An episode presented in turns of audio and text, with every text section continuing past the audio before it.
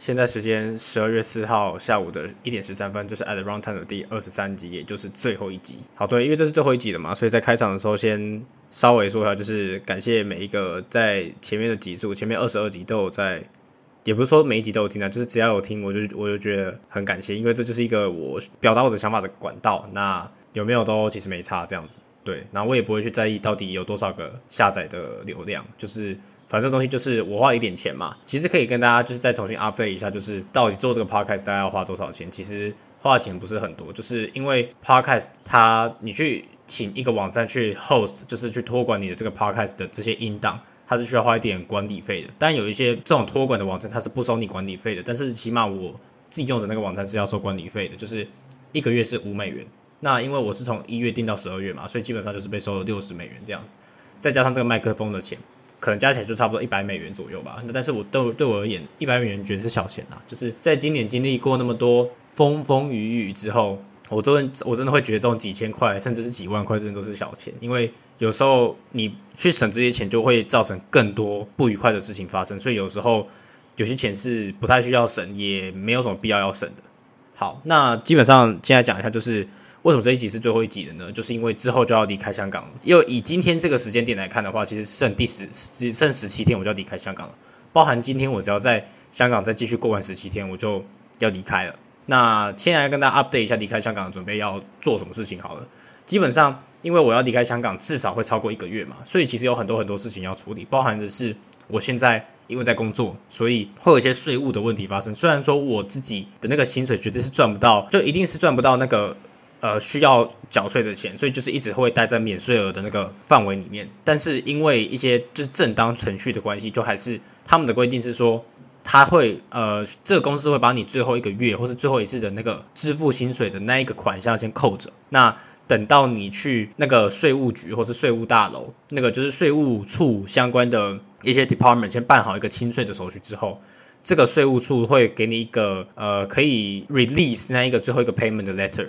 那你再把这个 letter of release 拿去给你的公司，然后公司才会把最后一笔款项交给你。那对我来讲，我一定是没有税要交的，所以就是只是要通过这个程序，然后拿到最后那个呃单子，最后才可以拿到最后一笔薪水这样子。那另外一件还有其他事情要做的事情，就是因为香港的法定规定，就是其实台湾有类似的法定规定，就是你每一个月会有一部分的薪水会被移去当做是一个。呃，类类似退休金账户的 deposit，那因为我要永久离开香港嘛，所以我也可以去把这个退休金账户里面的余额全部领出来。那其实要说这个退休金账户里面的钱有算多嘛？其实要说不多也不多，但是要说少的话，其实好像也没有那么少，大概就是五到六千港币左右的一个价格。那当然，我就是我也不会留在这个香港这个地方嘛，所以理论来讲，我如果说之后要转学，也很高几率要转学的话，我就会把这边所有的钱都领出来。就先起码先抽到我香港的账户里面，然后再想看看到底要汇去哪里。那基本上我要汇款的地方就是那几个嘛，就是要不就汇回台湾，要不就汇去新加坡，要不就汇去美国投资。所以这部分就是最近有已经有已经有在规划，然后也有一个底，到底要怎么样去转这个钱这样子。因为每次转钱都也要花一点手续费嘛，所以能尽量减少转的次数，跟尽量减少换汇的次数，算是呃在你多个地方要转钱的时候。就你要在很多个不同国家转钱的时候，会需要考量的一个点。那当然，如果说大家如果在台湾的话，基本上台湾跨行转账顶多就被你收十五块，再加上现在其实有很多网络银行，它给你的账号的优惠就是，啊，你一个月可能有几次的免跨行转账免手续费这种事情。所以在同一个国家里面转账是非常非常简单的。但是因为我去的地方很多嘛，就是我有一个美国的投资账户要汇过去，然后有一个。新加坡之后可能新加坡有个账户，香港有个账户，台湾有几个账户，所以钱在这个四个地方转就会变得相当的有，就是会相对有点困难。再加上每一个国家它的金融法规不同，你转账的难易度也会比较不一样。这个其实在之前的集数也有跟大家分享过，就是香港这个地方你要跨，就是你要国际外汇，你是不需要先去银行做约定的。但是台湾的法规规定就是说，你如果说要汇款到国外，你一定要先去银行的柜台。先去跟呃那个外币的账户的那一个柜台说，呃，我要我之后可能要约定转账，或是约定汇款到其中一个国外的账户，你必须要先做申请，然后公司呃应该说银行那边审核过之后，这下一个工作天，你才会看到你的那个约定账户出现在你的网络银行里面。所以呃金融法规的一些相关制度也会影响你在转钱上面的难易度，当然那些手续费也是都不一样，所以也是要多去考量看看这样子。然后再加上呃，我要从香港这地方搬走了嘛，所以就是这个最近也是在处理搬家的事情。但虽然说是搬家啦，但是其实我本来带来香港东西就很少，那我可能要做的事情就是把该丢的东西可以丢，或者是寄回去不需要花。就是寄回去比较不值得的东西，在这个地方丢掉或是处理掉，这样就好。那基本上离开香港准备就是像这样子啊。那反正就是我会尽量把香港这个地方的钱尽量抽走，但是我因为我还没有办法确定说到底明年的五月。或是明年的下半年会不会真的转去新加坡？这件事情还不确定。虽然我觉得是高几率会有 offer，然后奖学金的部部分就不知道，但是要转学的机会是蛮大的，所以可能会就慢慢把钱从香港这个地方移走这样子。那当然还是会有一些钱先保留在这个地方啦。差不多呃离开香港准备就分享到这个地方。那接下来的话就是可以先分享一下，就是在上一集 podcast 之后。我去考了一个精算考试嘛，那当然那个精算考试，我认为是我是相当有信心的，所以到后期考试的前七天，其实我都没有再花很多时间去准备那个考试，就是其实已经读很久了啦。那个时候其实也有比较多其他事情要忙，因为那个时候还在忙一些呃转学，可能要处理很多行政手续的事情，所以就先把我的生活重心先摆在转学这件事情身上，还有一些资料的收集，还有一些 doc supporting document 的收集这样子。那考试这一部分其实就没有一直很勤的去做题目，或者是多去读那些，假如读那些 manual 里面的知识啊什么之类的，反而就是呃轻松的去考，然后也没有什么压力，因为毕竟以后也有可能不会在精算这个地方继续发展，也不一定会在 actuarial 这个领域发展。那老实说，那个那个考试当然过是很好，但没过我也不会感觉到特别有压力，就是一个。呃，否放的心态去呃考这个考试，那最后当然还是有过了，因为其实算是蛮有信心可以过的。考试难度其实也没有我想象中的多，只是在这一次的考试，我其实比较可以发现说，因为我已经很久没有在学校读书了嘛，应该说实际在学校上课的日子，在今年就已经超级超级少，因为我今年只有在学校上过一堂课，那其他时间要不就是 online learning，就是就全部都是 online learning 这样子。然后下半年又在公公司工作，其实所以其实也没有什么长时间读书的机会，或者是呃考试的实际经验这样子。那这一个 S O A 就是这个精算的考试，就是算是近期呃很久，就是大概已经回为五五六个月以来第一次要做一个蛮长的考试。那因为精算考试通常都是三个小时，所以它算是一个长的考试。只是因为我现在的专注力已经不如以往了，所以。我这次很明显的可以感受到，我大概在一小时两二十分钟，就是八十分钟、九十分钟的时候就开始分心。那就算我这一次呃这个考试我是提早交的，但是我中途还是要出去上厕所，所以就开始觉得说，下一学期去新加坡会不会在学习上可能会有一点不适应的问题？因为其实很久没有这样子认真读书了，就再看看。后来就想到一件事情，就是说我在不在精算的这个领域工作，那我要去哪里？那可能就会去投资银行之类的。虽然说投资银行这一个。门比精算窄很多，应该说精算的工作这个门其实是大开的，但是投资银行是人人都想进去，然后不同领域的申请者都可以申请到。例如说 J P Morgan 就是一呃，我忘了是大摩还是小摩，J P Morgan 他们就会有一些经验，就是他 hire 的那些 intern 可能是读文学的，也有可能。所以这些投资银行不只是他只，他也不会只招读 finance 的，他也不会招这些。跟 finance 有关的 major 的人，他们就是什么都知道，所以其实门又更窄了一点。只是如果说要去投资银行的话，可能之后就会去考虑考 CFA。虽然说 CFA 的 Level One 考试的报名费又是一千两百五十美元，就是比精算这个三百四百美元的还贵超级多，但是就是一个需要考虑的点。只是目前当然没有预算去考这个 CFA Level One。虽然我个人觉得说 C CFA Level One 它的难考试难易度是比我现在考的 SOA 还要简单的。所以理论上，以现在的我的知识水准，直接去考 CFA Level One 其实是有机会可以直接过的。只是，当然我没有办法有十足的把握。再加上，因为它再主要是因为预算的问题，就是没有现在没有一个多余的预算去让我考，说要考这个花一千两百五十美元去考 CFA。再加上其实也没有这个必要，所以这个计划就暂且会被至少推到二零二四。如果说二零二四在哪里有继续找。Summer intern，然后有一点钱的话，再考虑说到底要把这笔钱拿去旅游，还是拿去考 CFA。那这就是目前职涯的规划的一个小小的 update。那接下来的话就是要讲到，就是这次去 exchange 的话，有申请到宿舍。因为其实在我这次去新加坡大学的时候，交换生或者是国际生去申请这种宿舍，其实是没有保障，它就是不是 guarantee 的，就是你有机会你是一学期的交换生，但是你没有办法住到学校的宿舍，你必须要去租外面。因为我有一个朋友就是有遇到这样子的状况，所以他就必须要去外面找他要租的一个房子这样子。那我是很幸运，就是有抽到一个单人房，他但是他那个单人房是类似一种 apartment 的形式，就是例如说有四到六间单人房，然后共用一个一一套卫浴，但这个卫浴不是那种小小间的卫浴，可能就是有多间淋浴间，再加上一个 pantry 一个 kitchen 这样子。那我个人觉得是还算可以接受，因为我觉得单人房是我要住宿舍的一个必须的条件，就是我不能接受跟其他人睡同一间，就是那个空间必须要是私人的。但是如果说要跟别人 share 一个什么 common area 或者是 share 一个 kitchen，然后共用一个卫浴系统，我是觉得还算勉强可以接受。虽然它不是我最理想的那个形式，但是就有就有啊，因为也相对比较便宜嘛，就是住那间宿舍好像一个月差不多是台币一万五左右，其实也是。非常可以接受的，因为去外面动辄就是花个四万五万租都有可能，或者是你便宜一点三万台币一个月都是有可能的，所以以超过。就低于半价的这个价格去租一个月的宿舍，去租这个四个月的宿舍，其实算是蛮值得的啦。那如果说真的要交换的话，也不能确保说之后交换过去的来到来到新加坡大学，是不是也可以继续住在这个宿舍？所以就是每一个学期它其实是一个独立事件。你这个学期有没有宿舍，就是全纯粹是靠运气，然后它也不会因为你过往的成绩来决定说你是不是真的有宿舍，它其实蛮随机的。所以因为住外面非常花钱嘛，所以我必须自己也要出一点住外面的钱。那在香港这个部分，因为最近就是在香港这个地方的状况，是因为我有薪水，但是这些薪水它并不会拿去当我的生活费，就生活费我家这家里还是会给，然后这个薪水就变成像是一个额外的收入。那这额外的收入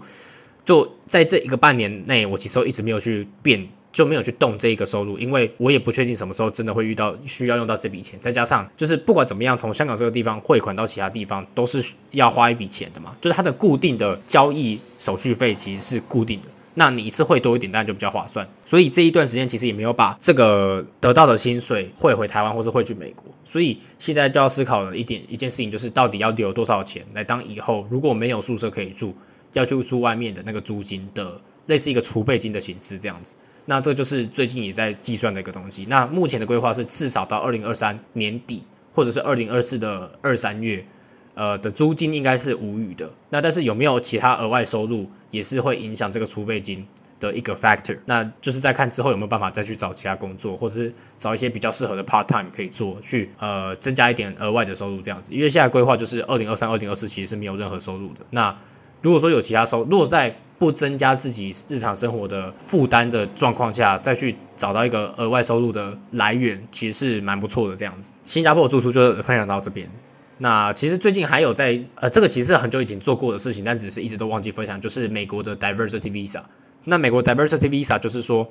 呃，美国它当然会希望就是在美国里面工作的人种是，或者是他的生长背景是比较不同的，就很多元的，需要 diverse 一点这样子。那他就会把。每年可能会抽五万到六万五千个名额，然后分这个 visa，这 diversity visa 它其实是一个 working visa，他就会把这个 visa 分给抽到的五万到六万五千个人。但是当然，你有没有这个抽签的 eligibility 是取决于你的国籍。那有些国籍它是不符合资格，例如说有些国籍就是它这个国家的人，他可能每年就已经有很多人移民去美国了，那他就不会让这个国家的人继续抽签。当然，台湾就是算是一个呃去美国比较少的地方嘛，所以或者我说国家。他们就会愿意让台湾人可以拥有抽这个签的资格，所以我就去办理抽签的嘛。当然，这个抽签的结果就是，第一个是几率很低，第二个是我要等到明年五月才可以知道说我到底有没有这个 diversity visa。但是我当然觉得是当然没有啦。但是这件事情就是碰个运气看看，没有就什么都就正常嘛。啊有就是大赚，就赚烂，就是你这辈子可能就是因为这个抽签结果而改变了你这个人生接下来的发展，都非常非常有可能，因为。美国就是我最后想最想要去的地方，就是不管最后有没有留美国，美国都会是我的一个中继站。那如果说我这个 visa 就等于是我这中继站的任何资格是无余的，就是我有工作权，美国的公司就会愿意用我，类似这样子的概念。那相对来讲，就是我现在最近在看的一个地方就是新加坡嘛。那新加坡它的工作签证原格原则上来讲就叫 S pass，那 S pass 它是发给那种。你一个月如果是有赚三千新加坡币，差不多六七万台币以上的人，呃，会发的一个 visa 这样子。那新加坡虽然它比较没有像美国那样那么难进，但是它也会遇到我之前在前面集数分享的问题，就是如果说你的身份不对的话，就是你没有那个地方的工作权，然后你申请的工作又不是很 high level，就是你不是你可能不是管理阶层的人去申请，你可能只是一个 entry level，你可能只是一个普通的 junior 或者 senior 相关等级的一个工作者或者是一个申请者，那你的 HR 就会比较没有意愿要帮你处理 visa 的事情，因为你对于这个国家或者你对于那一间公司的 contribution 不够。他懒得去那些 HR 可能那些 HR 的人可能懒得帮你去申请这些 visa 或去准备相关的文件之类的，所以通常来讲，如果说大家要去其他地隔就去去其他地方工作的话，应该说你如果说要去其他比较难申请到工作签证的国家工作的话，通常都会先混到或者先做到管理阶层之后，才会去真的去申请那个国家的。签证或是申请那个国家的工作这样子，那这个是如果说我在香港，假设我在香港毕业，然后毕业之后要去新加坡找工作的话，可能就会需要申请到这个 S Pass。还有我遇到可能会遇到的状况，但是有另外一个可能就是，如果说我之后要转去新加坡，然后并且拿到了他们。有点像是他们叫做 M O E 的奖学金，M O E 就是 Ministry of Education 的缩写。那那个他们如果说可以拿到他们新加坡教育机构的，应该是那个叫什么？有点像是教育局的奖学金的话，他们就会有一个类似 bonding 的制度产生。像我在香港大学领到的这一个全额奖学金，它是没有任何 bond 的，就是它是不是契约制？就是你要拿，你就可以直接拿。如果说你中途退学了。也就你就继续你就不不能拿嘛，但是你也不会因为因此要受到什么惩罚，或者是缴回部分的之前收获奖学金，就完全不用。但是新加坡的这个呃奖学金呢，它是如果说你有奖学金，那你毕业之后就必须要规定你要在新加坡注册的 entity 工作三年。但新加坡注册的 entity 并不代表说你一定要在新加坡工作。如果说这个 entity 是在新加坡注册，但是它的主要工作地点是在台湾，那你还是可以在台湾工作，然后并且符合他要的那个资格。但是主要大部分的公司还是你在新加坡注册，就会在新加坡的办公室。所以这件事情就是让我想到说，如果说我可以去新加坡直接拿这个奖学金的话，同时也解决了我未来可能没有办法在新加坡工作的问题。就是他一定要让我在新加坡工作嘛？他甚至不是鼓励你在新加坡工作，他可能是强制你在新加坡工作。那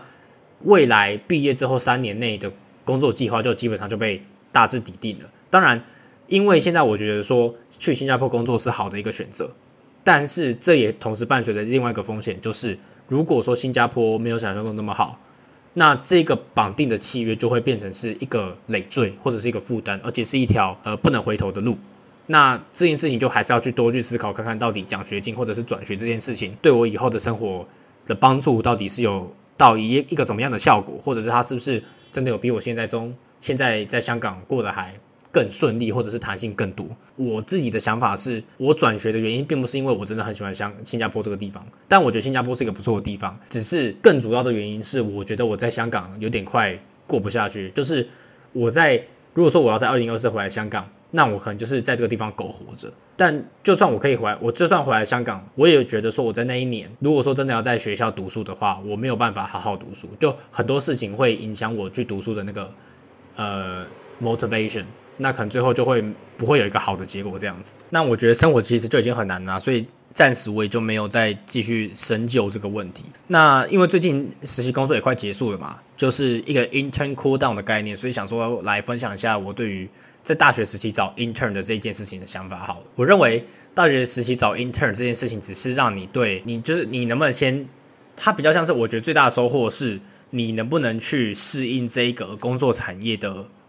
那个生活步调，还有那个工作的节奏，就因为你大概也知，就是如果说你在这个工作领域工作几天之后，你大概也知道说他们的工作是什么时候上班，什么时候下班的这种生活步调吧。那实习生最大的优点就是你可以知道说这个工作步调以后适不适合你。那你愿不愿意再去其他地方试试看？我觉得最大的收获就这样子。实质上，你在这个工作里面，当然你会学到一些 technical skills，但是我觉得那个其实就是其次。对我来说，就是我在这一半年在香港实习的经验，我最学到最大的收获就是，呃，我很讨厌香港这种生活模式，就是感觉好像你完全没有任何生活。虽然说你工作时数，其实老实说没有到多到你完全没有不允许你做其他事情，只是这个地方，我后来做出一个结论，就是。为什么香港人看起来会很忙？是因为他们做事其实没有什么效率，所以都会浪费一堆时间在一些不必要的事情。就跟我之前在从台湾或者是台湾回来那一集讲到的，就是我觉得在台湾可以做比较多事情，或是比较悠闲的原因，是因为交通的移动是很有效率的。例如说，从我家到健身房只要十分钟，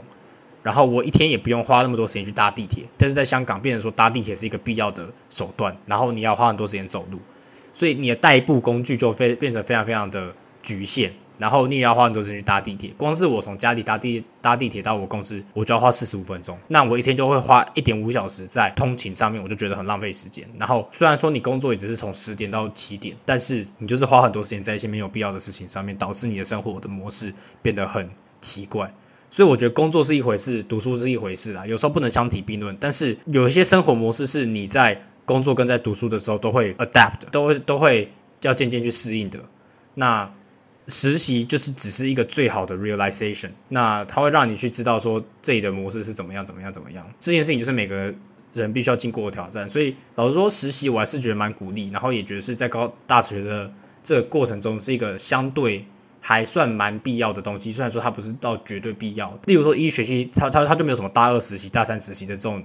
奇怪的制度嘛，都一定是大五大六，等到你有相就是你有足够的呃知识的时候，你再去实习。那才有意义，所以我觉得至少在我这个商业的环境里面。我看到的现象是这样子啊，那每个人都积极的想再去找一个实习嘛。虽然说我觉得后来到最后，我觉得说在大学的时候超级拼命的去找一个实习工作，感觉我觉得有点超变态的。就大学的时候应该是要好好去 enjoy your life 的时候，就你花一堆时间去找实习。整个 summer break 的时间三个月，大家跑去旅游，有些人跑去旅游，然后去享受人生，然后我他妈在一个超级鸟的地方去实习，有时候也会去这样子埋怨自己。但是事事已至此，就没有什么东西可以去改变的，那就这样子吧。那。虽然是这么说啦，但是我其实最近也有在找一些在新加坡的实习工作，但是就跟我刚才说的的结论一样，就是我觉得新加坡这个地方，我甚至是一个以交换生的身份过去，那以一个实习生没有当地的工作权，要找到实习的机会就是非常的难。但是就是试试看，如果说有面试的话，也可以去参加看看，就当做是一个练习面试的机会。当然我在新加坡找的工作就是不是精算的工作了。就是找到一些可能是 equity research 或者是 asset management 相关的工作，那当然那个那些工作的 applicants 数量也很多，那这个门就相对更窄，再加上我身份的一个劣势，导致我觉得我根本是不会进。但是有 intern 就是有 interview 的机会，我就很感谢的这样子。最后来讲一下，就是我对于未来。呃，香港在二零二三跟二零二四的一些看法好了，就是我们现在知道疫情的状况是台湾室外不戴口罩了嘛？那室内虽然说还是强制戴口罩，但是一样，如果你没戴口罩或是手上拿着一杯饮料，那就是一个免死金牌，也没有人会去真的去认真执法。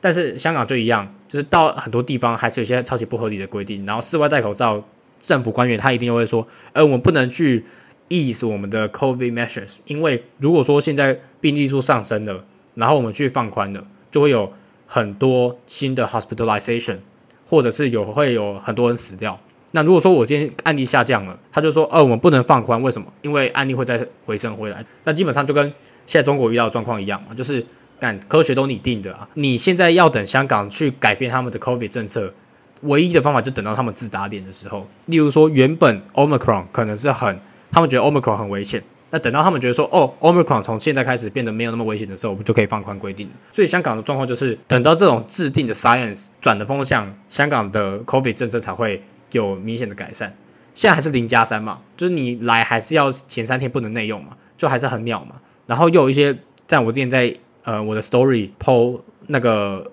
我之前那边 complain 就塑胶隔板这个规定也是很很麻烦啊，就我觉得塑胶隔板根本就也没有在认真清洁，然后又占你桌子上的空间。就是如果说你要摆一台电脑在桌上，然后星巴克旁边有一个塑胶隔板，你就觉得说很碍事这样子。所以目前以 COVID 的角度来看，就是看起来二零二三上半年如果要在学校工学校读书，就还是要一直戴着口罩。那当然新加坡就他妈完全不用嘛，就很爽了。那我干嘛不要去新加坡去？那也没有那么多 COVID 的限制啊，什么什么之类的，所以我觉得现在香港，你可以说香港是一个中国的管辖的延伸地，就完全是正确的。因为我觉得他们做的事情只是程度不一，但是他们要做的事情根本就是一样的，反正就照着他们去做嘛。然后我们也没有什么手段可以去去 counter 这件事情。再加上我之前在前面几书有分享过，就是香港它有时候就还是有那种强制检测的公告，每天固定在香港抽四十到五十间。那种大楼，然后说你这个大楼的居民要强制检测。那如果说我被强制检测到七阳性了七天，那我的生活就被影响七天。当然我可以在家 work from home，但是效果就不好。但我要出门我也没有办法，然后我还会被被定位，还要再做这种 PCR 的地方，我都觉得我不想待下去。那台湾现在是没有在做 PCR 了，所以事情就会好过很多这样子。所以呃，我会觉得说，你要说香港的未来会是什么？就我觉得香港的未来可以跟中国的未来画上等号，就是中国未来的政策它会怎么发展，我觉得香港就会照着那样子的步调走。那因为现在也看到，就是其实很多机会都已经慢慢流到新加坡了嘛，所以我会开始觉得说，转出香港去新加坡真的是一件好的事情。但是不管怎么样，香港现在这边这个地方的机会还是会比台湾多。那香港这个地方钱也的确多，但只是香港这个地方就跟我就是格格不入嘛。那我自己就不会想再继续待在这个地方。那对我来讲，我自己的想法也是，如果说我离开香港，香港可能会变成一个更好的城市的那样子的概念。但总之，我现在是非常有可能不会在香港大学继续就学的。所以我现在在 LinkedIn 上面的配，就是如果说大家有有在看我 LinkedIn 的主页的人就知道，我现在 LinkedIn 上面的状态就是我香港大学的这个学历，我是写二零二零九月到二零二二的五月，就这样而已。那之后就不会在。香港大学这个地方继续待了，然后我大概也不会回去香港大学那个地方再处理什么事情了。当然，我这个要转学的这个计划还没有跟我那个精算的那个 department 讲。那当然这件事情也不急，所以等到可能快确定的时候，要准备去处理那些 withdraw 的手续的时候，可能再跟学校这个地方呃沟通一下这样子。总之，这差不多就是我目前的近况更新啦。然后这一集其实也就是。讲比较多零碎的一些主题，但是我觉得我算讲的还算蛮有内容，相对来讲算是蛮有内容的一集了。那这一集就是应该就是最后一集了啦，因为就如同这一个 podcast 的呃名字讲的，它是 at the wrong time。那基本上呃 good times 要来了，我就没有必要再去录我自己的想法了。那希望以后不要再有新的一集或者是新的一个 season 出现这样子。那总之就讲到这边，然后谢谢大家的收听，拜拜。